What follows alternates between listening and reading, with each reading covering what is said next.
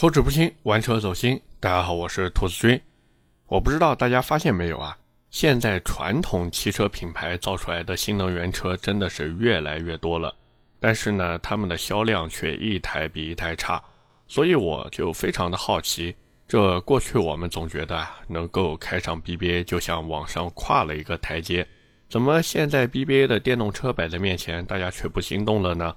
于是我就在想，哎，这是不是我的问题？可能是我想多了，说不定人家 BBA 的电动车其实活得挺好的，或者是因为我自己本身就不太喜欢电动车嘛，所以对这种产品有一些偏见。但是有一次我坐网约车的时候呀，那个司机师傅呢就非常的健谈嘛，所以呢我们的话题自然而然就聊到了他开的电动车上面，因为现在网约车基本上都是用电动车了嘛。那司机师傅真的是全程啊都在跟我宣传自己这个电动车开起来有多爽。于是我快到地方的时候，我就问他，我说师傅啊，如果你有三四十万的预算，你会买奔驰、宝马或者奥迪的电动车吗？结果人家 师傅直接回过头，用一种不可置信的眼神看着我呀，跟我说：“小伙子，你是脑子坏了吗？”所以我发现其实并不是我的问题，那这个原因就明显了，肯定是车子有问题嘛。可是问题出在了哪里？我之前一直都百思不得其解，以至于我就特别的迷茫。这 BBA 的电动车是不是真的有那么烂？甚至我都快自己否定自己了。可是这一次宝马 i3 它不是前几天正式上市了吗？我发现不是我自己有问题，而是现在 BBA 的电动车呀，它多多少少都有些问题在里面。就比如我在网上看到这次 i3 发布会现场一张 PPT，我真的是天真的以为宝马这一次是不是良心发现了？因为那张 PPT 上面是这么写的：全新宝马 i3 二十五项高价值配置，这是它的标题。然后在这个标题下面啊，它分了四个大项，第一项叫动感外观，里面呢有什么全新天使眼 LED 大灯。什么带 BMW i 标识的全封闭式双肾格栅，还有什么全新空气动力学设计？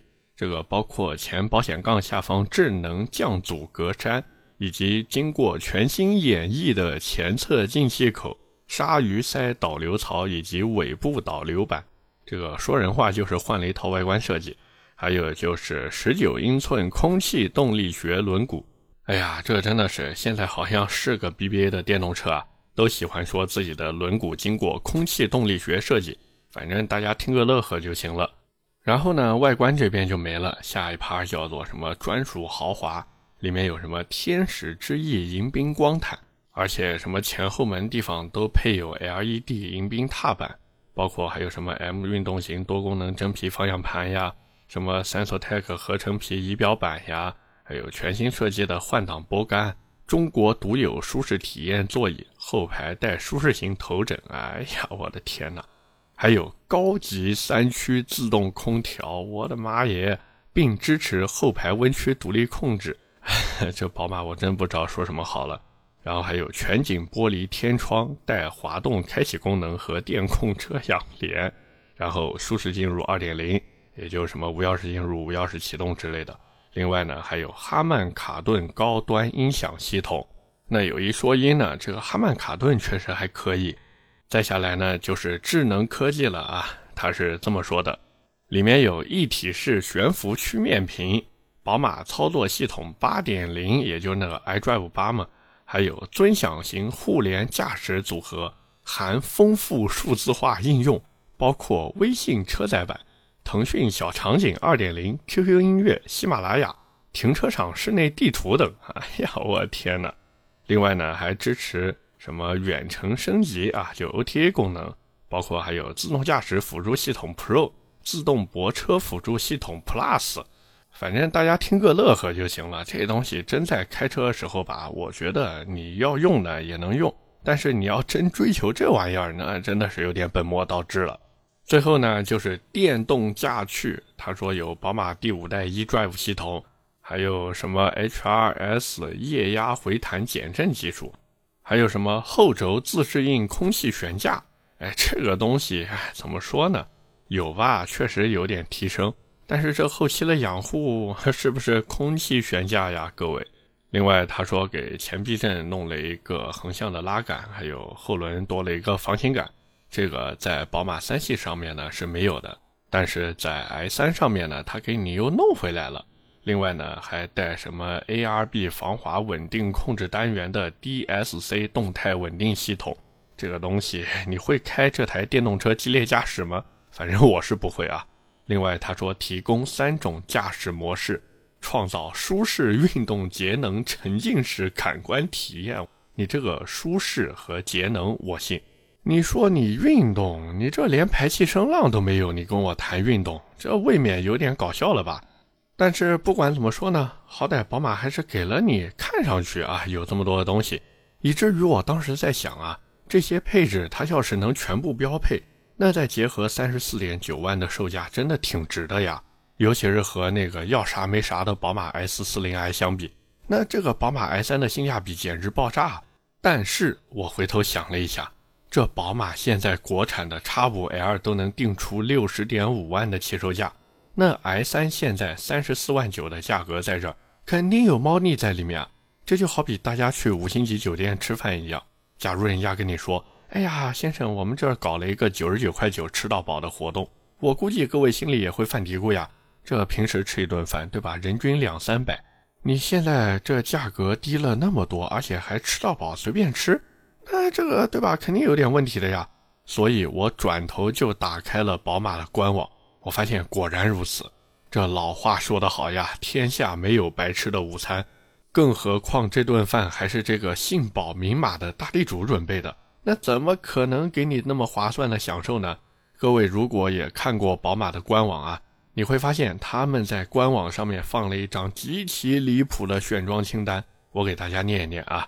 第一个，具自动防眩目功能的内部后视镜和驾驶员侧外部后视镜，这个东西你要想要的话，不好意思，四千五百块钱。第二个，前排电动座椅腰撑，各位没有听错，就那个腰靠呀，一千四百块钱。M 三色条纹前排安全带。这个安全带就前排两根，收你三千块钱，我的妈耶！保时捷都没你这么黑呀。然后接下来，宝马电动车声浪模拟，我去，这东西要收你一千九百块钱。然后还有插卡式 ETC 自动支付系统，要收你一千块钱。主动巡航控制五千九，然后行车安全辅助系统八千二。自动驾驶辅助系统 Pro 就在那个 PPT 上面有的，要收你一万九千九百块钱。那你说我要是不选这个呢？可以，还有一个自动泊车辅助系统 Plus，这个也是在 PPT 上面有的，收你八千六百块钱。然后远光自动控制三千二，宝马原厂的行车记录仪一千九。我的天哪！各位听到这边是不是以为结束了？错了，还有呢。冬季套装，也就是前排座椅加热功能，收你三千五；娱乐套装收你八千块钱，里面包含一套哈曼卡顿的音响和一个手机无线充电功能。另外还有一个叫创新套装，里面有一个智能互联驾驶座舱含全彩屏式显示系统，这个东西收你一万块钱整。另外呢，还有一个舒适套装，收你八千四。里面呢有后行李箱盖带自动操控，也就是个电尾门，还有无钥匙进入，以及一个具自动防眩目功能的内部后视镜，加上一个交通拥堵辅助，没了。换句话说呢，就是哈曼卡顿音响要另外花钱，手机无线充电啊，这个跟哈曼卡顿音响在一起了。抬头显示要另外花钱，包括别家新能源车都在主打的驾驶辅助系统，在宝马这边都是要另外花钱的。那各位以为这就是极限了吗？那你真的是 too young too simple 啊！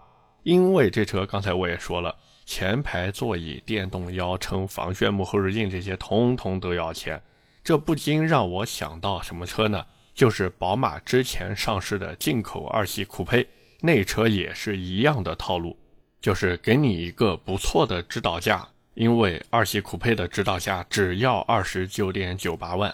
但是，哪怕你只是简单的选一点配置，裸车价都能干到三十四五万呀！哦，对了，这还不算宝马 4S 店给你倾情推荐的装潢费用，所以实际上这车就是二系酷配啊。它最终的裸车价，各位自己琢磨去吧。当然，我也相信肯定会有人说：“哎呀，这个宝马 i3 的这些选装配置我都可以不要，我就图这台车。”好，那我们就回到 i3 本身，我们来看看这车到底强不强。那说实话，如果你单看这车的账面数据，你有可能会觉得真的还可以。比如这车的动力最大二百八十六匹马力和四百牛米，然后零百加速时间六点二秒，C R T C 的工况续航达到五百二十六公里，快充时间零点五八个小时。这些账面上的数据，各位看上去真的很不错。而且如果你跟现在的燃油版三系去比的话，尤其是跟那个三三零 i 去对比啊，你会发现这车的账面数据真的不差。最起码看起来的指导价也不贵嘛，毕竟现在三三零 i 的指导价已经干到三十七点零九万了。但是这只是放在宝马的体系里面去看，如果说你把这台 i3 放在整个纯电动车市场里面，那真的是让人觉得有些离谱了。各位想想看啊，现在三十四万九的价格去买电动车，你能买到什么？可以说是个新能源的品牌，你都能躺着去买车。于是乎，就在我准备给大家筛选几个同价位不错的电动车的时候，我无意间啊瞥到这么一段话。那个人是这么写的：现在的电动车已经不能单纯的去看动力，因为动力已经不再是关键指标了，要看这车的辅助驾驶能力，要看这车的车机系统的流畅度和易用程度，要看整个品牌的服务水平。还要看这车能满足什么样的使用场景。哎呀，真的是，要我说啊，能写出这种论调的，估计就两种人：一种呢是拿钱办事儿，一种呢是被蓝天白云洗脑了。因为现在这台 i3，它的驾驶感受、操控水准、座椅的舒适性，还有什么人机工程学这些，包括所谓的 iDrive 八系统，这些是它的亮点吗？不是，这些是它必须做到的点。因为别的新能源品牌也能做到，只要你钱花到位，甚至可以比宝马做得更好，而且人家车子还跑得比你宝马快。你说你都花这么多钱去买电动车了，各位，三十四万九的起售价呀，结果你跑的还比人家慢，那你这钱多少花的有点冤枉吧？至于什么辅助驾驶能力之类的，别忘了你这 i3 还要选装才有这种功能呢，人家不少产品都已经是标配了。难道说你宝马的这些驾驶辅助功能就比人家强吗？你没有呀，你甚至有的地方都不如人家呀。所以我真的不知道宝马是怎么有脸把这些东西还给弄成加钱的选配的，以至于我在抽了二又三分之一根炫赫门之后，我想明白了，这个操作其实就有点像一些车企在卖燃油车的时候，给你弄一个价格特别给力的最低配。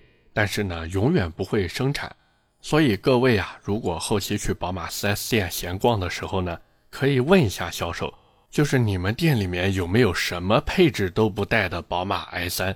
我估计销售肯定会跟你说没有，多多少少都带点配置。那回到宝马 i3 这车上来说呢，其实宝马搞电气化真的是在很久以前就在弄了，他们早在2013年的时候，其实就推出了 i3 和 i8 那两台车。当然，那个 i 三不是现在这个 i 三啊，当时的 i 三真的我觉得非常的有未来感，只是那个窄到离谱的轮毂嘛，哎，不谈了。但是那时候我总觉得，就是宝马它肯定能在电动车领域给我们带来更多的惊喜。可是万万没想到呀，将近十年的时间过去了，宝马它在电气化战略上不仅没有往前一步。反而是来了一个一百八十度大掉头，以至于我总觉得宝马这一波电气化战略转型啊，真的是让人摸不着头脑。这往好听了说是稳步转型，往难听了说那就是开始躺平嘛。这不是我在乱说啊，各位，而是各大车企其实纷纷转型纯电架构的时候，也就是在二零二零年和二零二一年嘛。宝马当时宣布了自己从2020年到2025年间的新能源战略核心，他们是这么说的啊：宝马要采用灵活、节约成本且能兼容新能源和燃油车的柔性生产线，打造燃油电动贡献生产以满足市场变化需求的同时提升产能。而且，宝马 CEO 奥利弗·齐普斯呢，他在一次会议汇报时候是这么讲的：，就是宝马的电动化呢，它有短期、中期和长期战略。短期呢，就是二二年到二五年嘛，这三年呢，它的战略和目标是一款车型多动力系统，二零二五年累计交付两百万辆纯电动车。然后，二零二五年到二零三零年是他们的一个中期嘛，就是纯电架构车型推出。纯电比例提升至百分之五十，那二零三零年以后的长期规划和战略就是部分品牌纯电化，氢燃料电池汽车作为补充，保留内燃机产品，并且他们计划呢是把劳斯莱斯和 Mini 全都做成电动车。我的天呐！所以各位呀，想买劳斯莱斯的抓紧吧，二零三零年以后就变成电动的了。那回到这个所谓的战略上来看呀，各位听的是不是有点绕？其实说人话真的很简单，就是从现在开始到二零二五年，宝马的战略就三个字：油改电。那很多人都说油改电这种事情要分开来看嘛，这东西有好有坏的。好，那我先来说一下它的好处，可以吗？第一个好处就是快嘛。这个快是什么意思呢？就是宝马现在不是有一个 CLAR 平台吗？它可以基于这个平台进行一个快速研发，然后呢再快速的去投放市场。那各位看，宝马从 i 叉三到 i 叉到 S 到现在 i 三亮相，这个效率是不是高呢？确实很高。那第二个呢，就是省嘛，因为这种车型呢，它和燃油车是共享平台的，所以呢，可以节约大量的研发资金，还有生产线的改造费用。但是各位发现没有，这些好处全都是给厂家的，那对于我们消费者来说，可以讲是一毛钱便宜都没有占到呀。但是各位注意了，就是油改电车型它带来的那些不太好的地方，反而是跟我们息息相关的。因为油改电的车子它受制于现有的燃油车平台嘛，所以它在进行电池、电机、线束这些东西布置的时候呢，就会有非常非常大的限制。那呈现出来的结果就是电池容量偏低，车辆续航偏短。甚至是车辆的这个重量呀分布不均，影响车辆的操控和安全性。那具体到 i3 这台车上，大家也看到了，就是后排地板上的迷之凸起，以至于 i3 这车看上去后排的纵向空间没问题，因为它的轴距比三系长轴还长了五毫米嘛。但是中间要坐人的话，那你这个电动车的空间利用率优势又在哪儿呢？而且你燃油版的三系，你还可以说，哎，我是为了放传动轴。好，那现在宝马 i3 这个电动车它是没有传动轴的，那你这个迷之凸起的地方是要摆啥呢？摆烂吗？所以真的让人有点看不懂。加上 i3 的前机舱并没有因为取消发动机而腾出空间，宝马依旧在那边布置了不少的设备管线，根本就不像一些纯电车型在前面直接有一个前备箱。所以，宝马 i3 这车的整体空间利用率真的很一般。那到了续航方面，i3 的电池容量只有七十度呀，各位，CLTC 续航刚才我们也说了，五百二十六公里，这个续航水平，各位看看，三十五万左右的电动车，不管是小鹏 P7、极氪零零一、特斯拉 Model 3 P，这些配的全都是八十到一百度的电池包，那续航六百多公里，甚至七百多公里，没有任何问题。那可能有人会说，哎呀，这个 i3 后轴配了自适应空气悬架，并且还有燃油版三系上面没有的后防倾杆，这个驾驶性能有可能比三系还要有一定提升呢。哎，我就想问你了，这宝马给你多少钱，你能说出这种话呀？你不觉得这种感觉就像你去阿三那边吃路边摊，本来都已经干净又卫生，多少带点臭了，然后现在他给你往里面掺了一点花露水，跟你说这玩意儿最起码你闻起来不臭了，你就赶紧吃吧。这合理吗？这显然不合理啊！你也肯定不愿意吃嘛，对不对？那回到我们刚才说的这个油改电战略上面来看，就是在这种战略指导下，基于宝马 CLA 平台的几款油改电新能源车就非常快的跟大家见面了嘛。就是那个 i 叉、i 叉三、i 三和 i 四，是不是快到有点不讲武德？那确实有一点，对吧？但是对于消费者来说，你宝马就拿这种产品来糊弄人，这已经不是不讲武德的问题了呀。你这宝马的电动车要是给范大将军看了，他都有话说呀。你说宝马出的这些电动车，新能源产品一款一款的换了多少个造型了？改过吗？换汤不换药呀。人家宝马前设计师弗兰克也是有理由说的：“我设计的什么车呀？我设计的是 R 五零的 mini 和第一代 X 五呀。你这批新能源是什么车呀？你叫我夸宝马的新能源车团队现在是什么水平？就这么几个人，你马婷什么的都在当宝马新能源车品牌管理总监，他能当吗？当不了，没这个能力，知道吗？那再下去要输大众了，大众输完输通用，再输福特，接下来没人输了。”你宝马这样的新能源车本身就没有打好基础，你能跟我保证在二五年或者三零年这样的关键转型期它能赢啊？务实一点，我劝宝马呀，把自己的造车方法、新能源车的这个理念先搞懂。那克鲁格 CEO 当的蛮好的，你把他去换了干什么？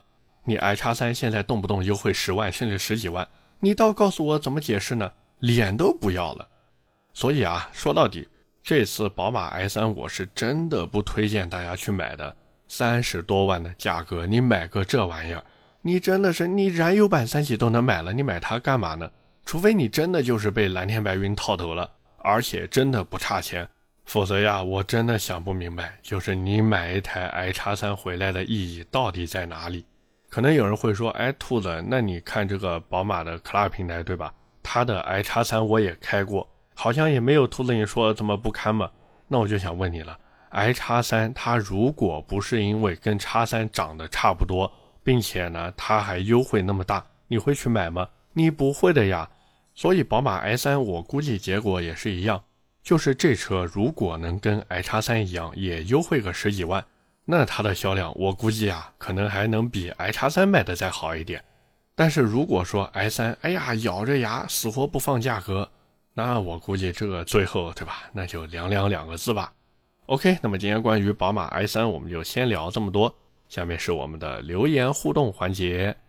在今天这期留言互动之前呢，我也想跟大家说一下，就是各位如果听这期节目觉得我鼻音有点重呢，这个不是我感冒了，而是我的过敏性鼻炎又犯了。我现在每年的春秋两季都会犯这个过敏性鼻炎。哪怕说我出门把口罩都戴得好好的，但是呢，该犯还是犯，就好像定了一个闹钟一样。反正这东西，哎，也是困扰了我很久了。各位如果有什么能根治的好方法，或者说缓解的好方法，也恳请你在下方评论区留言。这个鼻炎把我搞得真的是难受的要死。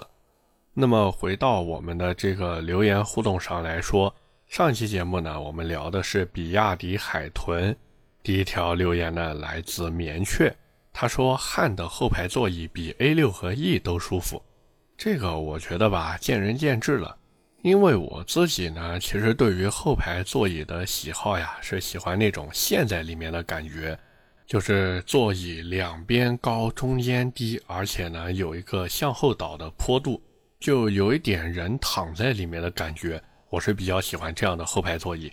而且比亚迪汉的后排呢，我不是说它的舒适度不足，我是说它的那个头部空间，因为我个子比较高嘛，所以我老觉得要顶头，但是实际上呢，确实也顶不到，只是那种压抑的感觉，我是真的有点接受不了。但是假如说你的身高不是那么的高，就比如一米七三呀、一米七五这种比较正常的身高，那比亚迪汉的后排确实还可以。第二条留言来自 M Prince M，他说电动车越来越贵，还是我的爱玛不错，从来不涨价。其实兄弟，爱玛电动车也涨价了，而且南京之前，尤其是江宁这边啊，就是南京有一个区叫江宁区嘛，那之前因为疫情的时候呢，这个公共交通出行都受限，于是呢就有大量的人呀去买电动自行车。弄得那时候真的是有点一车难求的味道在里面了，好多电动自行车老板都懵了。哎呀，这什么情况呀？这做梦也没想到，一个疫情弄得自己这生意变好了。本来还要打折促销的电瓶车，现在不仅原价卖，顺便还能再搭点其他的配件往外一起卖。那老板真的是笑开了花。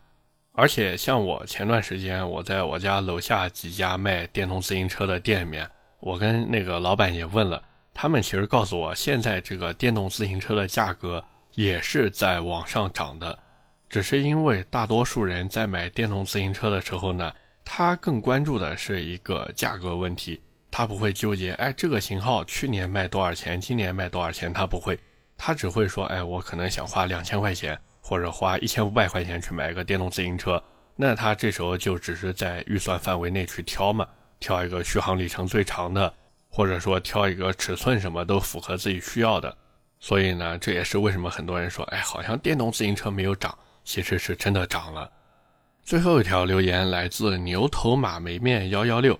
他说：“兔子之前咨询过叉三和 F Pace 怎么选，结果自己无意之间呢又看了 Q5L，都试驾以后呀，发现 Q5L 高功最贴合我的需求。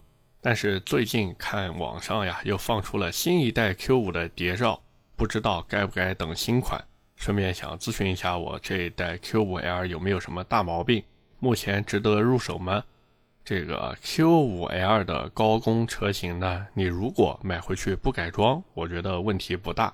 但是它的变速箱呢，确实有那么一点点隐患。这个国产的 DL382 变速箱呀，它的稳定性和耐久性呢，确实有那么一点点拉胯。另外呢，就是关于你说的新 Q5 的谍照，这个呢，我也看到过了。其实我觉得吧，现在买 Q5L 真的不是一个特别好的时机。因为虽然现在 Q5L 的价格呢有所回落，但是呢跟它最低时候相比还是上涨了一些的，所以我觉得呢，如果你真的想买 Q5L 的话，我建议你呢是先不要着急，因为这车呢真的很快就要换代了，那你到时候买到手里面过不了多久，好家伙，直接成老款了，那你心里舒服吗？你肯定不舒服了呀，除非怎么样你能舒服？就是趁着新老交替的时候抄了一波地，哎，这时候你心里就舒服了。为什么？因为占到便宜了嘛。所以还是那句话，不要着急买，等一等会有惊喜的。OK，那么以上就是我们今天节目的全部内容了，也是感谢各位的收听和陪伴。我的节目会在每周二和每周四的凌晨更新，点赞、评论、转发是对我最大的支持。各位如果还有什么想听的车或者想听的话题，也欢迎在下方评论区留言，我们下期节目接着聊，拜拜。